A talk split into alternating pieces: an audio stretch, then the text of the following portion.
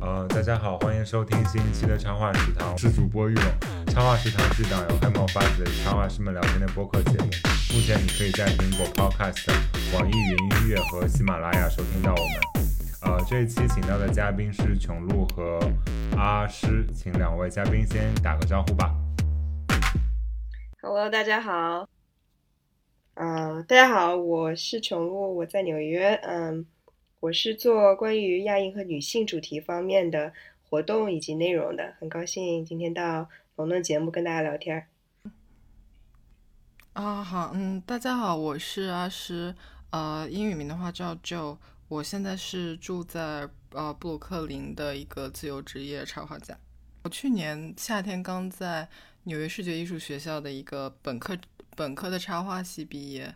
嗯，我之前是，其实我之前是读金融的，然后金融差不多读了半个学期，一个学期，我就觉得还是想去读插画，所以呃后来才出国来读的插画。嗯，嗯，好，那这一期的节目，其实我们主要会围围绕就是目前美国的插画市场的发展，然后还有就是我自己比较感兴趣的一个话，呃，全球化语境化语境下的插画发展。听，我今天为什么这么多打结的地方？对，然后接下来我们还是会从呃节目的第一个问题开始聊起，我会问两位嘉宾吃了什么，你们谁可以先聊？就最近一顿吃的东西。嗯，我先来吧，我现在嘴里还是我的早餐的残渣呢。就是我们刚刚，因为呃，我跟琼露是纽约这边的时间是早上八点，呃，开始跟呃龙龙晚那边晚上八点连线，所以我们其实刚刚好有时间，呃，做了个早餐，然后我的早餐现在还躺在我的手边，我做了一个呃烤吐司，抹了。呃，牛油果还放了熏三文鱼和一些酸果在上面。嗯，因为吐其实吐司是最方便的，我只要把东西全部呃就一层一层的搭在上面，我就可以吃了。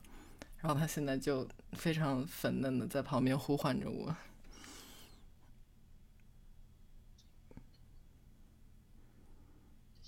昨天晚上做的是做的是简易版的寿喜锅。我们最近因为离我家大概两三站的地方有一个特别好的日本，就是呃食材很充分的一个日本超市。然后我们基本上现在隔离了嘛，两周就去一次那个超市，大包小包买一堆东西回来，然后就会参照一些日本的食谱来做食做做饭。所以吃的是寿哎喜锅。那其实现在呃，疫情对你们的影响大吗？就是日常的生活方面。嗯，我觉得除了不太能出门的话，其他来说都很都还好。就是，嗯，其实我们还是比较安全的，因为中国人的话，其实比较有安全意识，比较早期。我觉得大家都比较早就开始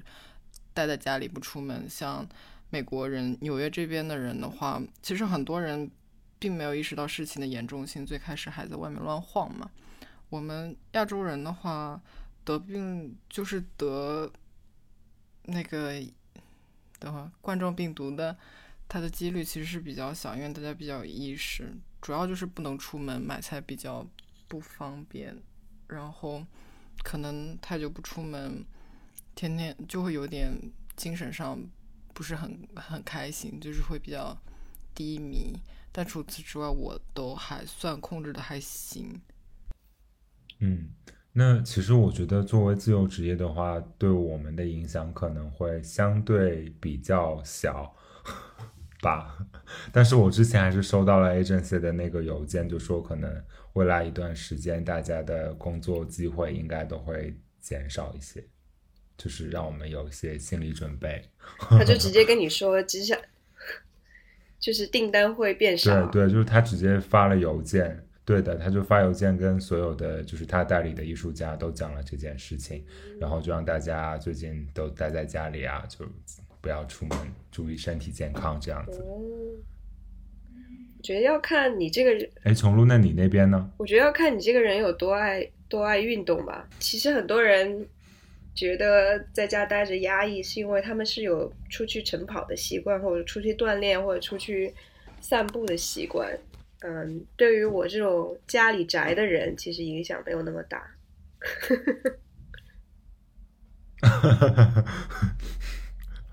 我现在每天下午都会出去溜达一圈，就是散步，因为在屋里面待着一直画画就很难受。是是，这这就是一个问题。就特别是看着天气特别好。对呀、而且你就会，你如果你是，比如说我我猜啊，如果龙龙你是画画的话，肯定你就嗯很、很容易画着画就忘了时间，或者一天画很长的时间，因为工作跟工作跟生活的距离就是没有界限了嘛，现在很容易就是 overwork。对的。嗯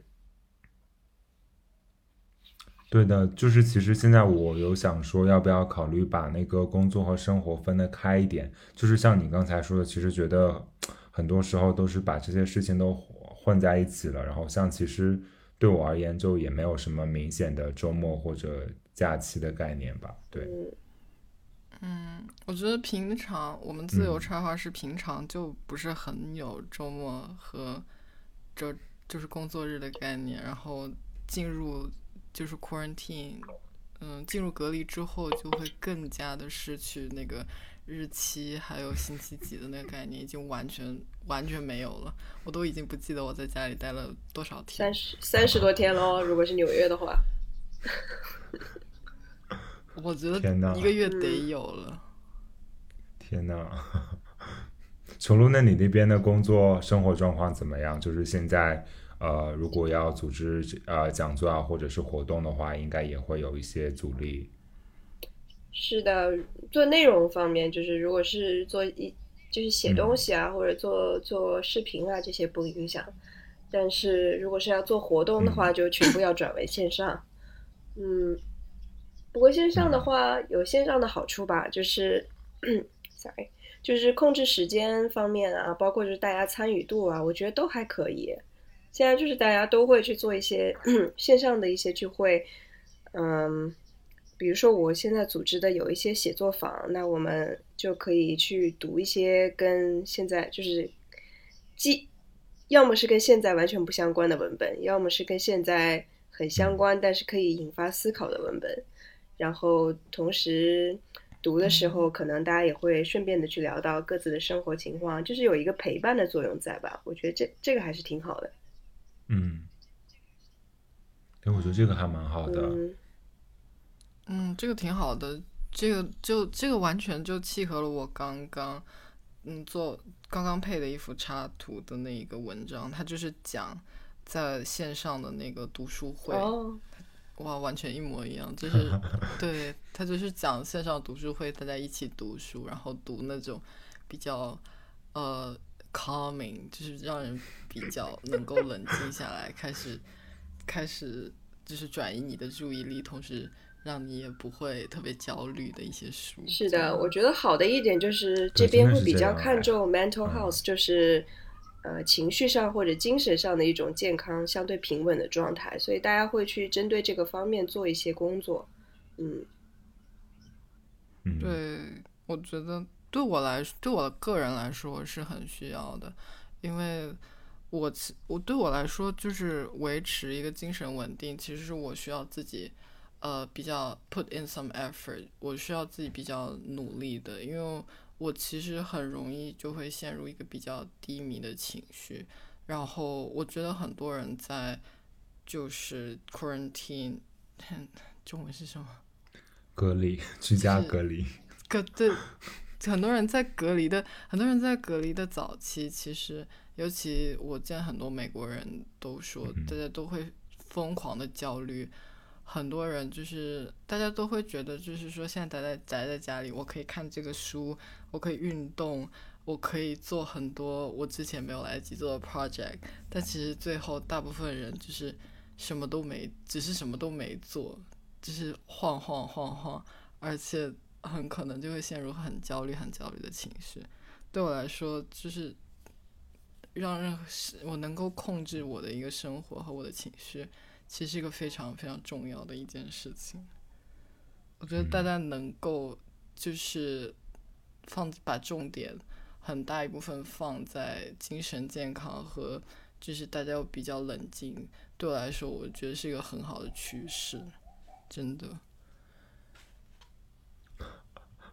我那天都在社交媒体上有看到说，有一句话就大家狂点赞，叫 “You don't have to be productive this right now”，就你不需要在现在很有效率。现在是一个特别的灾难下的时期，你不需要像以往，因为你在纽约就会有一种这种精神，是我们要把每一分钟都用到这个刀刃上，要一天就是做十件事情或怎么样。但在灾难上，在灾难这个情况下，大家就会反思说，现在是不是把这种生活标准呃，这种工作标准，或者说一种生活标准，呃，继续坚持下去，还是说我们要针对灾难去进行调整？我觉得大家可能慢慢慢慢都会往后面那一种去发展。嗯嗯，我觉得早期的话，我可能会原谅自己。就是不是特别 productive，就是什么事情也都不用做。但是，就是什么事情都不做一阵子之后，因为我们已经在家隔离了一一个月了嘛，也不可能一个月什么都不做。到了后期，反而是说你变得比较呃 productive，你自己嗯每天很规定的有在做一些自己的事情，自己的 routine，然后自己的一些工作，呃，然后有一些规律的学习，反而会。我觉得反而是一个很好的分散注意力，然后很好的让你精神很稳定，自己就是比较有成就感，感觉自己呃完成了一些事情，反而会让你更加容易就是继续往前走。嗯，前后是有点反过来这样子。嗯。不过我也觉得，确实手里面有事情做的话会好很多。而且之前和另一个嘉宾我们聊的时候也讲起来这件事情，就感觉国内其实并不是很重视，就是在居家隔离期间大家的精神状态是怎么样的。就如果有关注到那个新闻或者一些报道的话，就可能会聊到之前有很多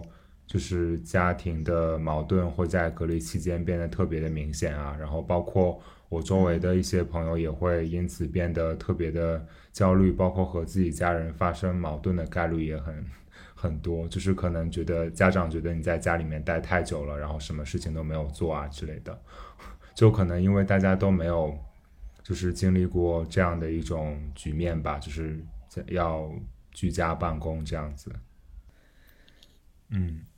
哎，琼琼露，你那边就是现在回国的朋友多吗？嗯，不太多哎，因为我是研究生，已经毕业几年，两年快三年了，就是要回去的可能已经回去了，而且我当时在学校里也没有特别多的中国朋友，一两个的话好像也都留在这边了。嗯，刚刚是，哎，所以那个时候你读书的时候，中国人就是在那边的中国学生还不是特别多，对吗？看，我觉得可能看专业吧，因为我是。Parsons 嘛，就是帕森斯的设计学院，然后大部分的中国学生或者说是亚洲学生，因为有韩国和日本，韩国女呃韩国的同学也很多，就是会到跟时装有关系的专业去，比如说时装的理论研究或时装设计。我因为专业是设计理论研究，是一个相对比较冷门的专业，所以我们专业没有中国人。嗯嗯。哎，这个还蛮好的，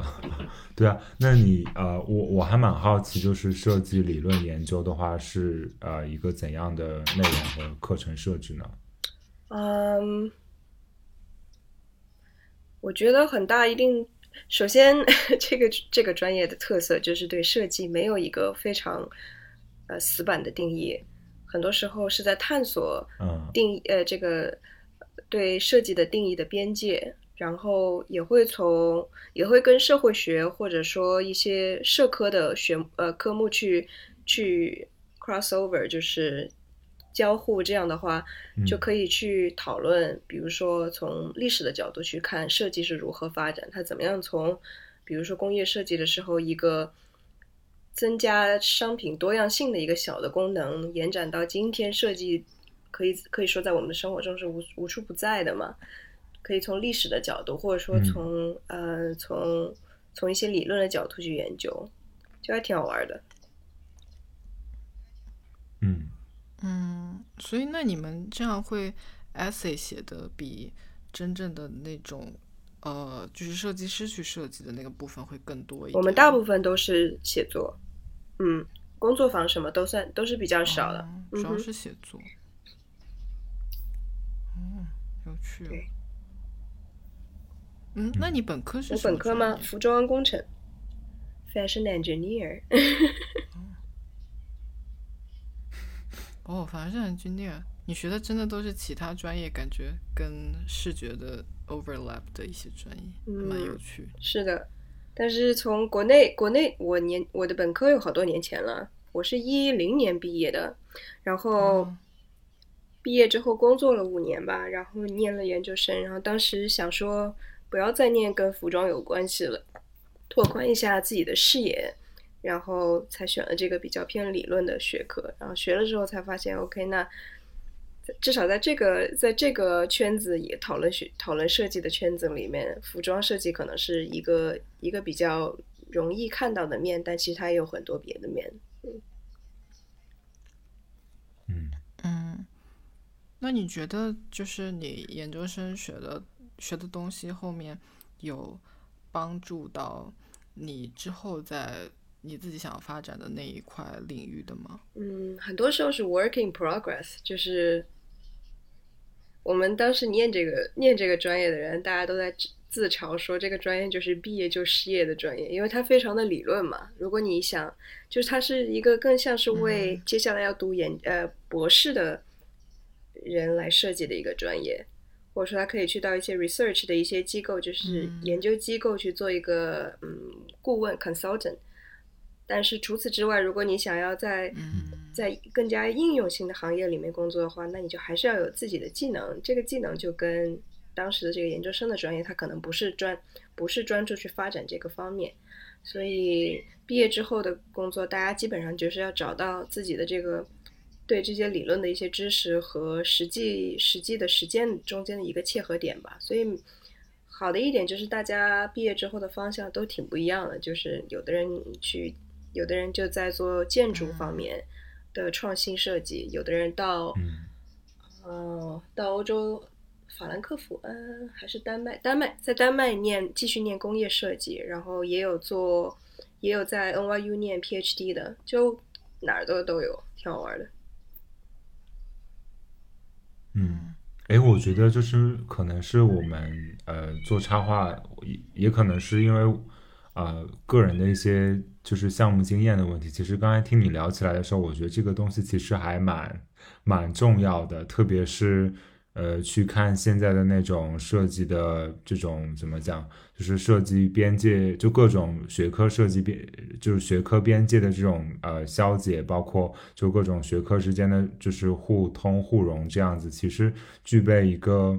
就是呃能够从人文或者从社会或者从人类的行为本身出发，然后来思考你的作品的这样的一种呃。呃，怎么讲？这样的一种观念其实是非常好的，就是，对，就是我觉得这是我们就是呃应用型的专业里面比较欠缺的一个部分，就是就是到后面我开始做事情的时候，我才发现这一部分其实是呃蛮重要的。然后后期可能我自己要花很多的时间去做这种弥补，比如说去看书啊，然后。嗯，就是看电影啊，或者做各种各样，就是反正输入型的东西，然后去了解自己在做的事情。嗯，我觉得还可以。哎，我觉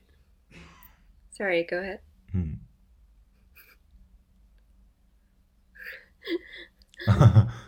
我觉得有意思的是，其实其实我觉得可以有更多的对话发生。像龙龙你现在做的这个 Podcast，我就觉得很有趣，因为因为。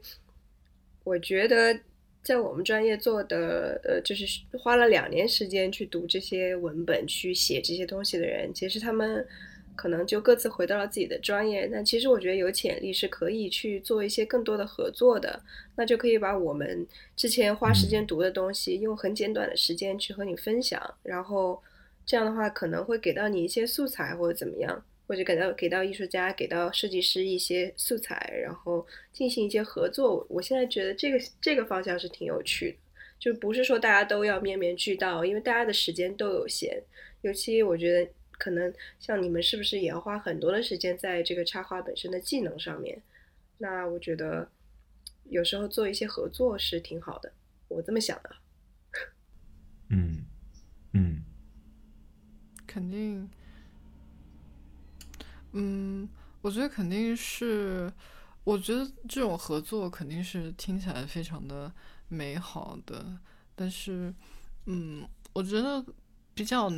商，假如是商业上的项目的话，可能会比较难。就是假如是你个人的合作，你跟朋友之间，呃，你想到一个概念，然后你自己。呃，想要跟另外一个你比较熟悉、你觉得很有能力的人合作，那确实是一个非常非常不错的一个想法。因为，嗯，我现在现在我朋友他就在跟自己的另外一个朋友合作，他们一个人是比较写作背景的，另外一个人是比较绘画背景的，他们两个现在就在合作一个关于呃讨论那些残残疾人一些 identity 的一些项目。我觉得会让我想到他们现在在做的事情，但是插画，我觉得比较可能纯在纯艺或者设计上的一些项目，嗯，确实很容易，很很很容易进行这样的合作。插画的话，我不知道是不是因为大家圈子认识的人更多是插画家，还是为什么？我很少见到。嗯，我自己也很少想到说要去跟其他领域的人进行自己的一些探索合作，可能更多是商业上的项目会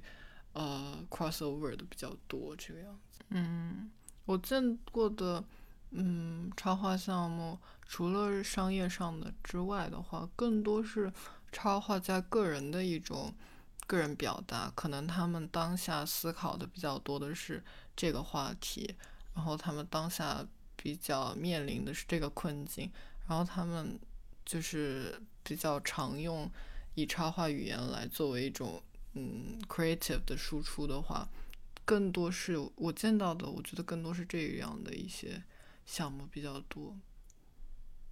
嗯，都。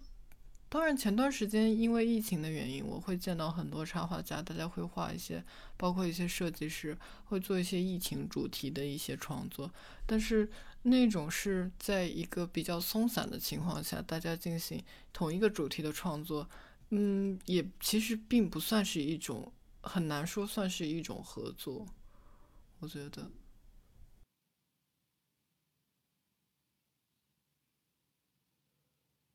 哦，哎，我好像是有这个问题，就是我有时候会说嗯，然后别人就以为我要说话，但其实其实我就是呃，interesting。对啊，我觉得蛮有蛮有趣的，嗯，有道理，make sense，就是很大可能可能很大一个部分都在于自我表达，也自我表达的话，可能个就是个体的完整性是最重要的，嗯。嗯，我觉得，所以插画师比较擅长的事情，其实是跟做那些概念和理论的人合作。所以，为什么我们会给这么多的文章配插图和嗯，可以一些比较提供理论方面支撑的一些呃方合作？因为我们，因为毕竟有像比如说有专门写作的，我们是专门做视觉的。你假如要同时又有概念又有视觉，嗯，我觉得处是很难，会等于说你要同时做两边的工作，你不仅要有两边的能力和精力，你你的这个时间成本是，我觉得你是很难，也很难做到两边都做得好的。更多的话，我觉得最强的情况是说一个人视觉很强，一个人概念很强，然后他们两个人的想法很合，然后。合作了一个项目出来，我觉得那个会是一个非常强的。嗯，怎么感觉像是在描述插画师和那个艺术指导之间的配合？觉得好像大部分都是这样子，是一个比较就是我们常见的一种合作方式。其实艺术指导在某某些程度上也是充当了就是理论方面的一个指导的角色。对，肯定的。嗯。就是其实一开始的时候，我个人不是很清楚，就是艺术指导这个东这个角色，因为其实中国的客户中很难会有这样特别专业的一个角色放在那儿，一般都是直接去对那种编辑或者是市场部的人，所以就是后来我在看到，就是比如说像是那个 L I 或者是什么 C 入围，然后他专门要去写一下那个 A D 的名字，然后我觉得就是变得特别就理解他了，因为其实这个作品应该是由 A D 和插画师一起完成的，就不是插画师一个人的作品了。嗯。我觉得所有插画，尤其在美国这边，它其实商业的项目都是由插画师和呃是提供创意和提供资金的那一方的团队合作完成的。嗯。对啊，说到合作，我觉得我们可以跳到那个全球化了。对，我觉得这是就是这次请琼露过来，也是希望他能帮我们补充一下就是背景，而且之前他也有在准备一个新的播客节目嘛，然后我们就聊到说，哎，就是其实有一些问题还蛮适合放在就是这个节目里聊的。嗯，其实啊，第一个问题是说，呃。就比如说我们在做插画的时候，有些时候，特别是会被国外的客户要求去注意那个里面的肤色或者是性别，还有就这些问题，其实在国外的时候碰到的还频率还蛮高的，就大家都非常敏感这件事情。嗯嗯。对，然后我觉得把它放在就是全球化语境下讲，其实是一个蛮有意思的事情，特别是以这样的一种呃要求来要求一个相对而言没有特别了解国外文化背背景的一个作者来说的话，一开始我是很难接受的，就是觉得给我增加了很多工作量。就是说，让你画的东西更加要照顾到各个群体这件事情吗？确实是这样，而且我我感觉我之前读到了读到了一个点，就是为什么后来很多的这个插画里面的人的肤色变成了蓝色，是因为蓝色是蓝色是一个更加 general，就是普通的颜色，而且不会就不会暗含这个人是这个人真正的肤色是什么。我觉得这感觉就是当下的一种解决方式。嗯，我觉得你说的这个点就是对的，嗯，你说这个点就全球化这个点。可能影响到你的更确切的部分是叫 diversity 嘛，就是多样性嘛。现在是美国很重要的、很很注重的一个点，因为，嗯，不知道，我不知道阿诗老师这个现在的感受是怎么样的。我觉得确实，不管是什么样的媒体做什么样的表达，大家都会有这种紧张感，就是不希望在多样就多样性上面冒犯到任何人。确实也会有人讨论说，这个是不是在矫枉过正？那这样会不会限制到艺术家的自由表达？这个讨论是存在的。嗯，我我还蛮好奇，你们他会怎么样？就是会怎么样去把这个 message，就是这个信息给跟艺术家进行沟通呢？就是他会给你一个 brief，说，就像你说的，不能够画人，或者画人的肤色就要怎么样怎么样吗？还是说你交了稿之后，他都会跟你说要改？会有这种情况吗？嗯，如果是比较专业的客户的话，会在 brief 里就是写到他们不希望看到的东西，就是比如说他可能说我不希望里面看到有人物的肢体、眼球一些比较血腥的内容，或者说呃我们投放的群体是什么，然后你要注意可能不要冒犯到他们，或者不要涉及到宗教什么的，就这些其实会写的比较清楚。但是我觉得也和就是插画师本身的专业能力，就是怎么说，就是他自己的那个。呃，工作经验有关系，可能如果确实接触过一些这样的案例的话，我在后面就会有意的去避开这种东西。就无论客户有没有提到，我都不太会去触碰这些，呃，哪怕是有一点点这种问题的地方，都不太会触碰。但另一个方面就是说，嗯，就它会影响到创意吧，有些时候，但。也不是一个特别常发生的事情，就总归还是有办法解决的嘛。阿诗，你那边呢？就是你觉得你遇到的客户里面会有这样的问题吗？嗯，对我来说，我觉得不会有限制。嗯，因为一般来说比较常见的情况就是说，你在画一个很大的人群的时候，艺术指导会跟你说，我们希望看到各种各样的。人群就是颜色呃肤色也好，年龄也好，性别也好，然后或者说他的呃身体是呃健 康的，他是残疾的，嗯就是尽量能够点到各种各样的一个人群，然后让大家都会有一种呃看到这个作品，就是说你可以呃 relate 到自己的一种情况。嗯，对我来说，其实我嗯我个人来说不会觉得它限制到我的创意，对我来说，我会觉得这个人群化的更加多样一点，会更加有趣，因为我我个人觉得我不是很喜欢画很重复的东西，嗯。然后我到现在这个阶段，可能因为我大学四年都在本的本科都在纽约，正好那个阶段正好是十八岁开始，整个价值观比较成熟的那个时间段，所以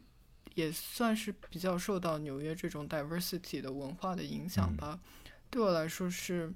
比较自然而然的一种东西，是嗯，可能艺术指导不用说，我自己也会比较注意把我画的人群画的尽量多样一点。但假如只是说，比如像我只是画我自己个人个人的一些项目的话，我可能就比较 倾向于画亚洲女性，嗯，因为这是我自己最熟悉，我也最 comfortable，我自己最想要画的东西。我觉得更多情况下是说，嗯，插画它更更多常见的是说，会有更多以前以前可能以前比较常见的是，在美国这里是白人男性的一些插画师，然后现在可能会有更多的一些亚洲女性的插画师，sorry，亚洲女性的插画师呀，或者是一些呃非裔一些其他少数群体的插画师开始受到更多的关注。他们其实不用刻意去画其他的群体，他们只要画自己最愿意画的东西，也会增加这种话题的一种 diversity。嗯嗯嗯，嗯其实我个人也比较有关注到，就是其实呃，特别是近年来，就是亚裔的插画师，其实在纽约或者说在国际的这个市场里面，其实是会有一些增加的这种幅度的。嗯，就是我比较好奇的是，呃，大家感呃，就怎么讲，就其实是有种兵分两路的感觉吧。比如说像倪传静，或者是和我在一个 agency 的阮菲菲，就是呃比较适合从中国的呃象征符号象征里面去发掘出一些有意思的地方，然后再把它带入到一个西方能够接受的一个呃创作表达里面去。然后这一部分其实呃会怎么讲呢？就是在某种程度上是说，好像你画它就就是你必须要是亚洲人，然后了解中国才能够去画它，或者说你具备了一个更像倪传静一样具备了一个就是在香港这样的一个比文化本身就比较杂糅的地方，呃，生长的一个成长的一个经历的话，反而会比较擅长这样的内容。但是你比如说去聊到，而且就是另一部分是他们在中国的市场同样也非常受欢迎，但是另一部分，比如说像去聊到类斯克冯，或者是像 Josh Cochran Cochran 啊，Josh Cochran，还有就是那个经纬，呃，对，然后其实他们的作品在美国或者国外市场比较受欢迎，但是如果你去聊经纬或者是 Josh Cochran 的话，其实国内没有多少人知道的。对，他们其实，在纽约，在美国这里还是很很热的，但是其实真的在国内没有什么关注，还是蛮有趣。嗯，对的，就是这一点上，我想延伸出来的问题是说，关于我们如何去呃认识自己亚洲人这样一个身份，在就是这样的一个呃工作领域里面，就是有些时候我会觉得他，你作为亚洲人，就是在某种程度上就会被要求具备这样的了解自己或者呈现自己文化背景的一种能力。但是有一些人选择了没有去呈现这些内容，但一样也是受到欢迎的。其实我比较有点动摇这件事情吧，就是，嗯我觉得没有必要特地把自己放在任何一个呃群体里面，你更多是你只要去画你自己想要去画表想要去表达的东西，然后和那个类别的工作会主动来找上你的。就是假如说你自你自己画的东西，你没有特别想要去表达自己的一个文化认同的一些内容的话，你只是想要画，比如说你只是想画动物，你只是想画一堆可爱的动物，无论我是一个亚洲人，我是非裔人，我是男的女的，我觉得这跟我想要画的东西一点都不，一点都没有关联，这也完全没有问题，因为有其他的一些想要画那些主题的一些少数群体。他们会那样类的工作会，呃，跑到他们那边去。可能你想你喜你擅长和你喜欢画的，比如说动物、动物、植物，或者是说其他跟自己的文化背景没有关系的东西，你还是会接到那一类的工作的。大家都会有不同的分工，我觉得。这个听起来好像是就是你的市场反馈跟你个人发展的意向之间产生的一个对话嘛，就是啊。可能可能你就会觉得说市场或者说有一些这个 commission 你的人会会有这种期望，就这个 expectation，希望你能够表达一种文化认同。有时候这就是少数族裔才会有的问题，就是我们会想，哎，我接到这个活是不是因为我是少数族裔呢？这个主流的人是对，有些时候我会特别困惑这件事情，就是啊，我可能是一个替代品，或者说。他选我是因为我是真的画的好，还是因为我是少数族裔？就是会有这样的困惑，而且他在内容的预期上面也会有一些，就是相对应的一些预期吧。比如说这份职业找到你的话，可能他们确实是希望能够扩展亚洲市场，或者说可能预设到他的群体里面是有亚洲的观众这样子。这这就会涉及到。之前我们我们也刚刚也断断续续会聊到说 identity 这个问题，嗯，有时候那 identity 不仅是我们的，不仅是我们的种族或者性别或者一个特色的背景，那有时候，呃，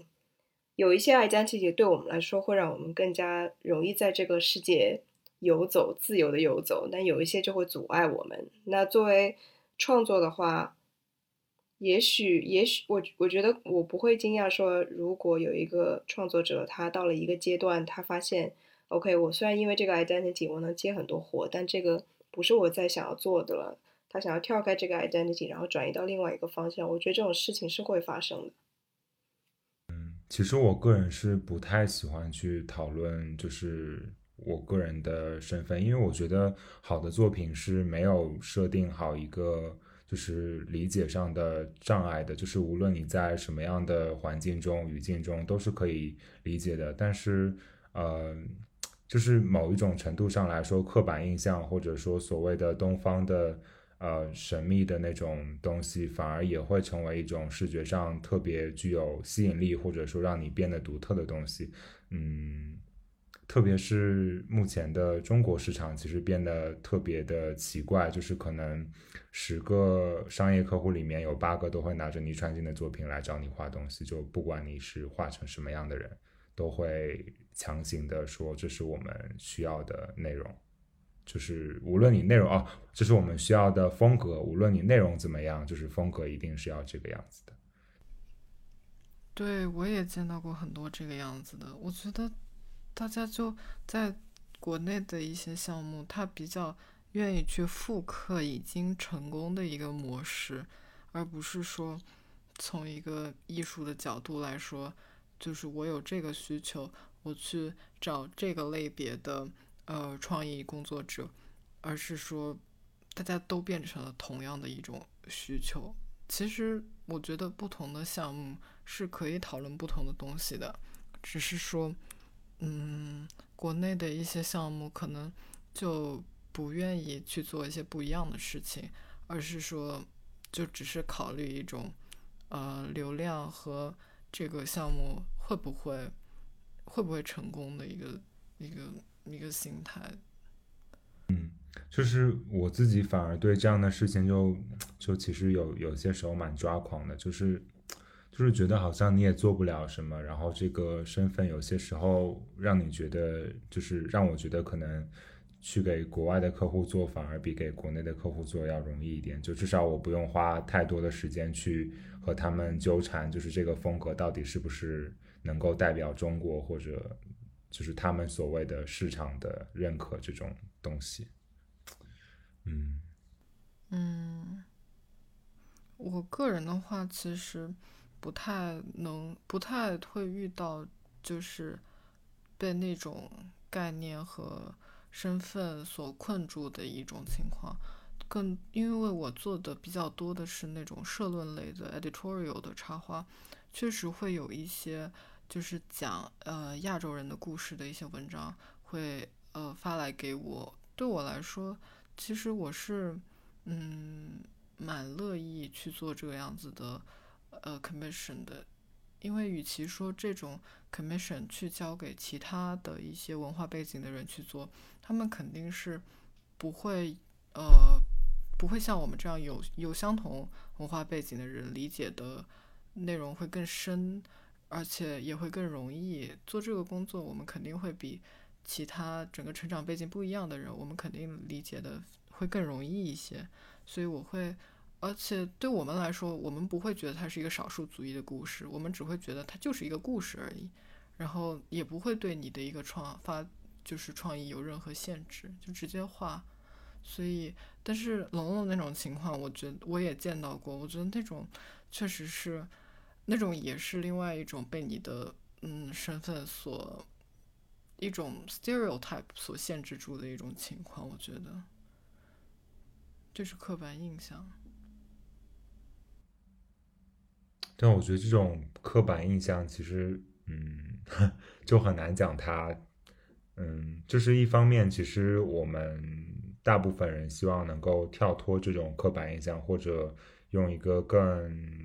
universal 的一种东西来被大家认可吧。但就另一方面来讲，确实，如果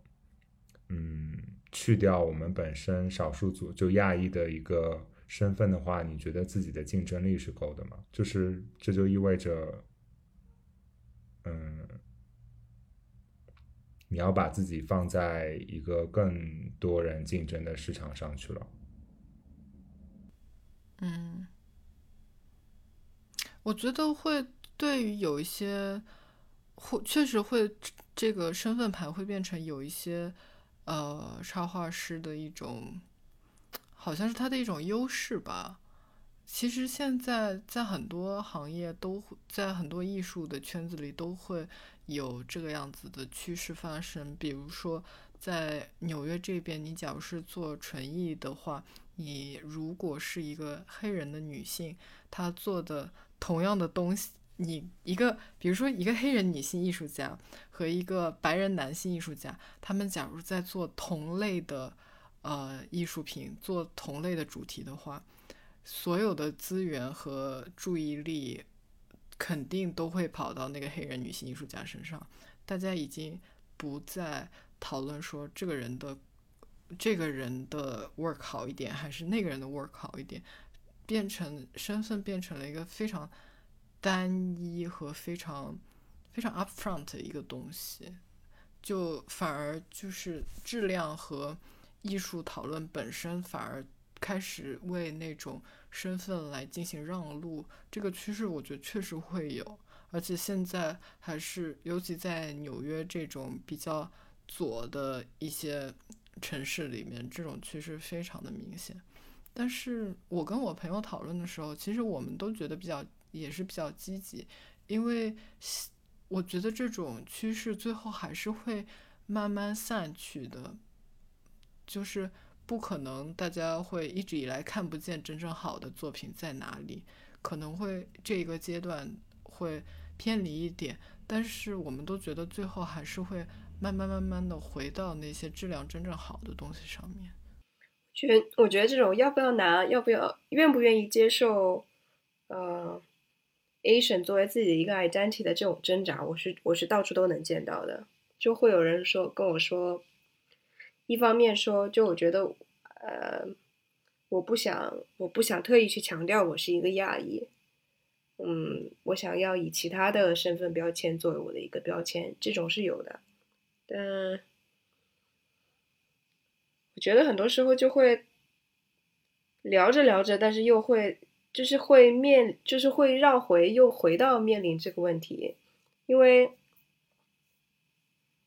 怎么说呢？我觉得很多的讨论会变成，当然我可能接触的很多人不并不是纯艺或者不是创作者，或者是可能会是设计相关的，或者说科技相关的人。那很多时候我们就是会有一种这种内心存疑的。这种习惯，比如说拿不到晋升，你会你就会想，哎，是因为我是女性，所以才拿不到这个 promotion 吗？是因为我是亚裔，所以才拿不到这个机会吗？或者说，就是会有很多的这种心理的心理的因素在。我觉得这是我的观察，然后。因为我最近我最近看看的比较多的还是跟身份标签有关系的文章，比如说最近出了一本书叫 Minor，呃 Minor Feelings，就是少数少数感受。呃，他是一个韩裔的美国作家，然后他就写了一本这样的非虚构的作品，去讲自己作为一个亚裔美国人的一个体验。很多的很多的这种跟种族有关的东西是。不直接的，是不是语言，或者说不是你一眼就能看到，但是你隐隐约约能够感觉。就比如说他在作家里面最出名的、最出名的一个写作坊，叫是在爱荷华，然后他是爱荷华毕业的，但是他就说他去看了之前几届的呃同学毕业的里面，亚裔的人都是毕业了之后就无声无息了，就是即便有才华，好像也在出版界没有办法。没有办法站稳自己的脚跟，就是这种这种 concern 和这种不安全感，我觉得现在亚裔是有是有这个问题。哎，是不是聊跑题了？就 是像我们刚才聊到，就是其实社交媒体在一定程度上是拍扁了，就是我们。就是国内和在国外的创业者之间的视觉上的距离，所以就是其实这种同质化的现象还蛮严重的，特别是近两年吧。就是，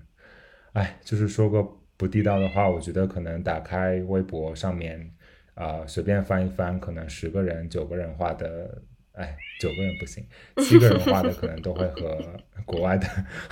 一些作者很像，或者。就是包括我自己一开始受到影响，也是肯定是类似冯和陈俊啊，就我觉得这也是绕不开的事情。就是，所以我就刚刚在想，对，就是一方面就是嗯，sorry，我刚刚就在想，因为你们你们说到会跟艺术指导做合作嘛，所以我在想说，如果说国内有更加专业的艺术指导，是不是会对这个状况有一定的改观？因为现在就是说在。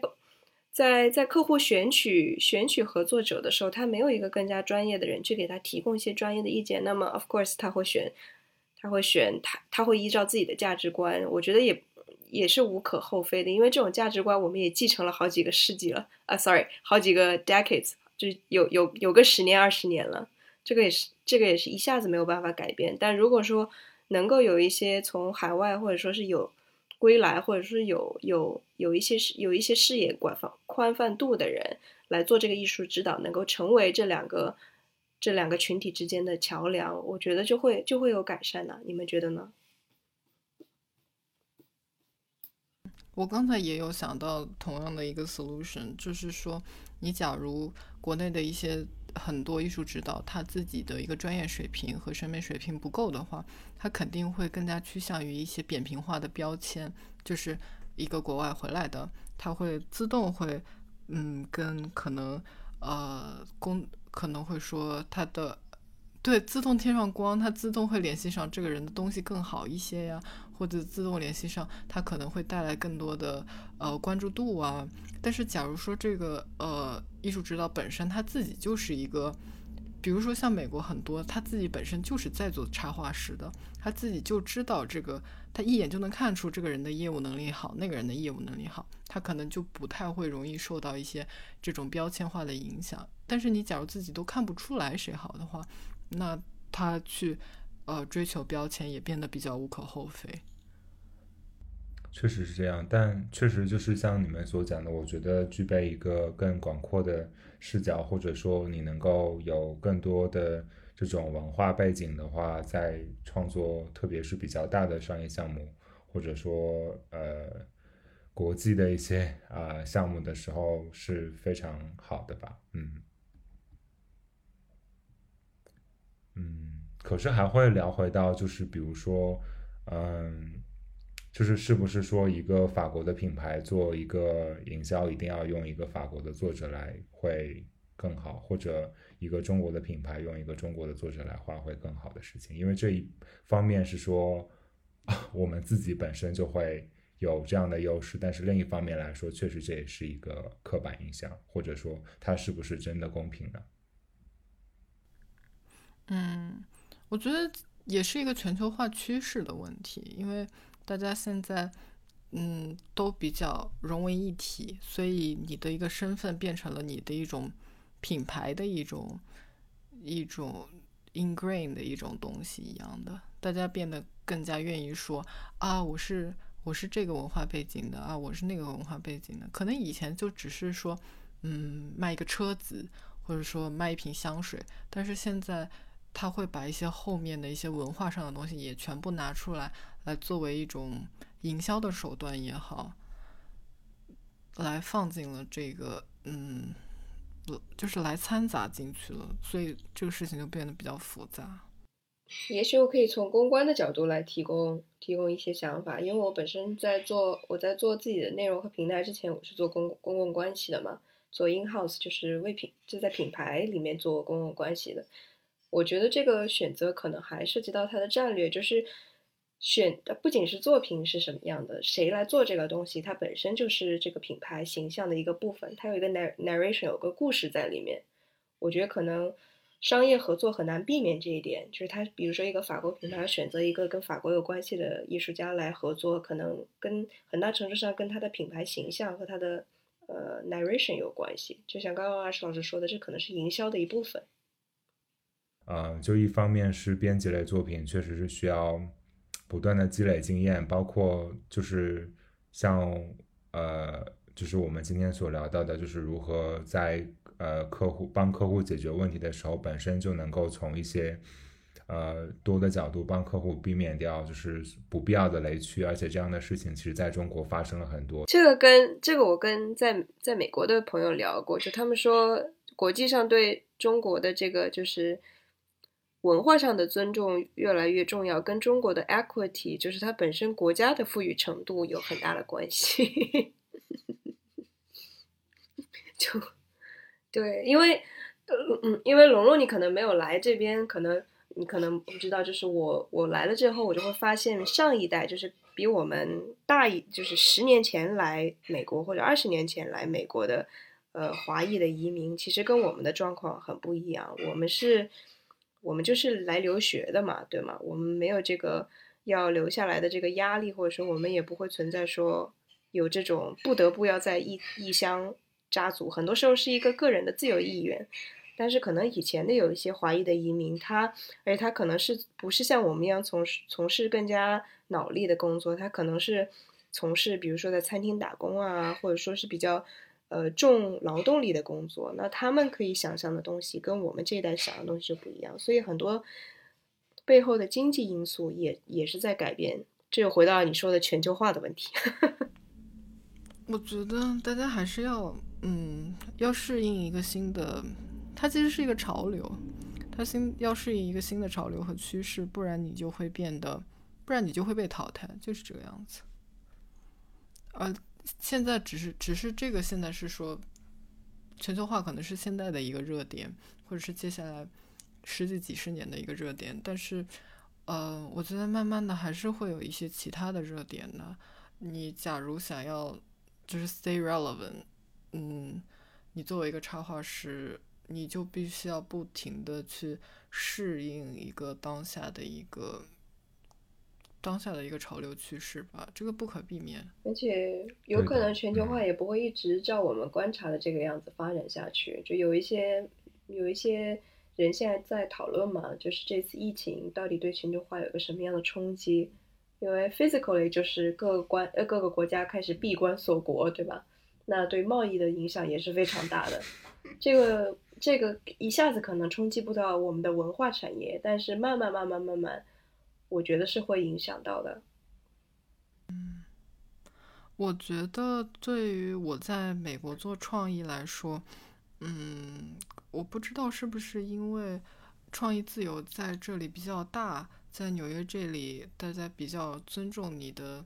一个 diversity 也好，还是说我自己就不是很没有特别在意这种事情也好，我觉得我很少把自己的一个文化背景，呃，来。当做是一种，嗯，局限也好，或者是是一种影响也也好，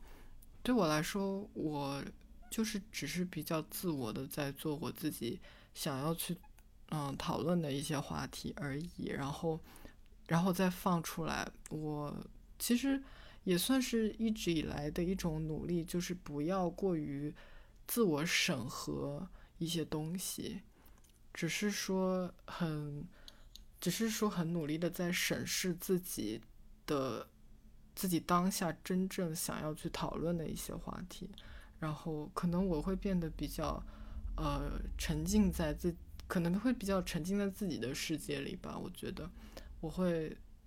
真正挖掘我自己想要讨论的东西，然后很沉浸的去做很一个项目，很沉浸的去画一些画，因为对我来说，我觉得。只有我自己很自我的去做一些事情，我的东西才是比较，才是比较真诚的，不会受到一些其他因素的影响。嗯，然后我再把我自己的作品发布出去，让人家看到。嗯，嗯，我觉得对于创作者而言，就是有一个相对比较真空的这种环境，在一些程度上是挺好的。对，就是我忽然间想到，就是我自己出去交换的时候，就是在英国的时候，就那段时间，我觉得我我是真的有画了一些自己特别喜欢的东西，就是 根本没有人管你是谁，就那种时候，我就觉得特别好，挺好的。如果如果自己能有这个，能创造这种相对真空的环境，去做去追寻自己心里真正想要表达的东西，是非常好的事情。然后。我可能很多做的事情都很像一个旁观者，我去关注大家在这个大的环境下怎么样去自我发展和表达。嗯，就拿之前之前的之前比较火的那个《Farewell》这个电影来说，呃，我觉得这个电影可能跟可能跟《摘金奇缘》一样，就是他对他对在美美国的亚裔的人的意义，比对在国内的人的意义可能要更加重大一点，就是。他的故事就是说，他他刚他当时，陆旺嘛，这个导演他想要去拍这个电影，怎么样都筹不到钱，因为大家都说你这个在美国要上映的电影百分之八十都是中文，呃，那肯定没有人要看的。或者有的人就会说，我愿意给你投资，但是你要把主角改成一个白人男性。陆洛旺就硬扛着，硬扛着没有去接这些投资。然后他后来是因为上了一个 podcast 叫 American Life。然后，因为很成功的把这个简要的故事讲了一遍，收到了投资，他才可以按照他的想法把这个片子拍出来。那对他来说，他可能他肯定不会说，在整个过程里面，他是说我要 hold on 我这个 identity 或是一个 Chinese American，所以我一定要拍一个跟 Chinese 有关的电影。对他来说，对这个故事就是一个好故事，只不过他恰好是。跟中国文化有关系，它发生在中国而已。但是他在这件事情上面没有退让，因为他如果被改变成了别的文化，那就那那这个东西就变味了。我觉得可能我很尊重和敬佩的一点就是创作者他在这个时候他能够有自己的坚持吧，就不是因为为了要为了本 identity 的本身去去去去坚持，而是因为这个内容本身是值得。值得坚持、值得表达的，而去做出来，我觉得这是很让我敬佩的一点。好的，嗯，好，那最后就是编辑推荐环节，啊，谁先来呢？我最近没有什么想推荐，我先来啊，好。嗯，我我推荐我推荐一个非常无关紧要的东西，就是我最近终于买了的一个东西，就是。啊，电子削笔器，它现在就在我的，它现在就在我的手手面前，就是电动削笔器。我每次把铅笔捅进去，然后就削好，实在是太爽。一本书好了，既然大家都慢慢开始就是解禁，然后回到正常的工作节奏，嗯，我推荐一本书叫《原子习惯》。嗯，虽然不好意思说，也很喜欢看 productivity 的书。嗯，《原子习惯》这本书，它主要的思想就是说，即便说，嗯，有很大的目标。也要从也要从很小的习惯开始建立起，而且这篇文章强调就是说，很多时候是它是你是要 show up，每天去达到这个小小的习惯，这个习惯不应不应该成为一个很难的事情，不应该不应该成为一个很挑战的事情。很多时候人嗯没有办法去做一件大事情，是因为一开始就嗯计划设计设计的太 aggressive。反正这本书里面会讲一些很实际的呃应用。不管是你要做什么事情，都这本书应该都会帮助到你去设计你怎么样达到这个目标。那今天的节目就到这里了，谢谢两位嘉宾，拜拜。好的，谢谢，拜拜。